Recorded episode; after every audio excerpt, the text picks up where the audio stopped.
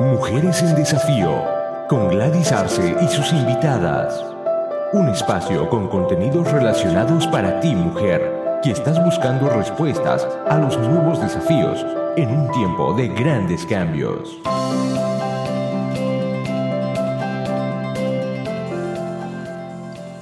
Formando a la mujer líder del futuro. Se orienta a ayudar a la mujer, en primer lugar, en su relación con Dios. En segundo lugar, amarse y valorarse a sí misma. En tercer lugar, en su relación familiar, en el siguiente orden. En el respeto a su esposo como cabeza del hogar. Pero no porque el varón sea la cabeza del hogar, la mujer debe vivir subyugada, sino al contrario, Dios manda al varón amar y proteger a su esposa como a vaso más frágil. Pero tampoco la mujer debe subyugar al varón. Dios creó varón y mujer en diferencia de sexo, en diferencia de roles, pero en igualdad de dignidad y derechos en bien de la familia.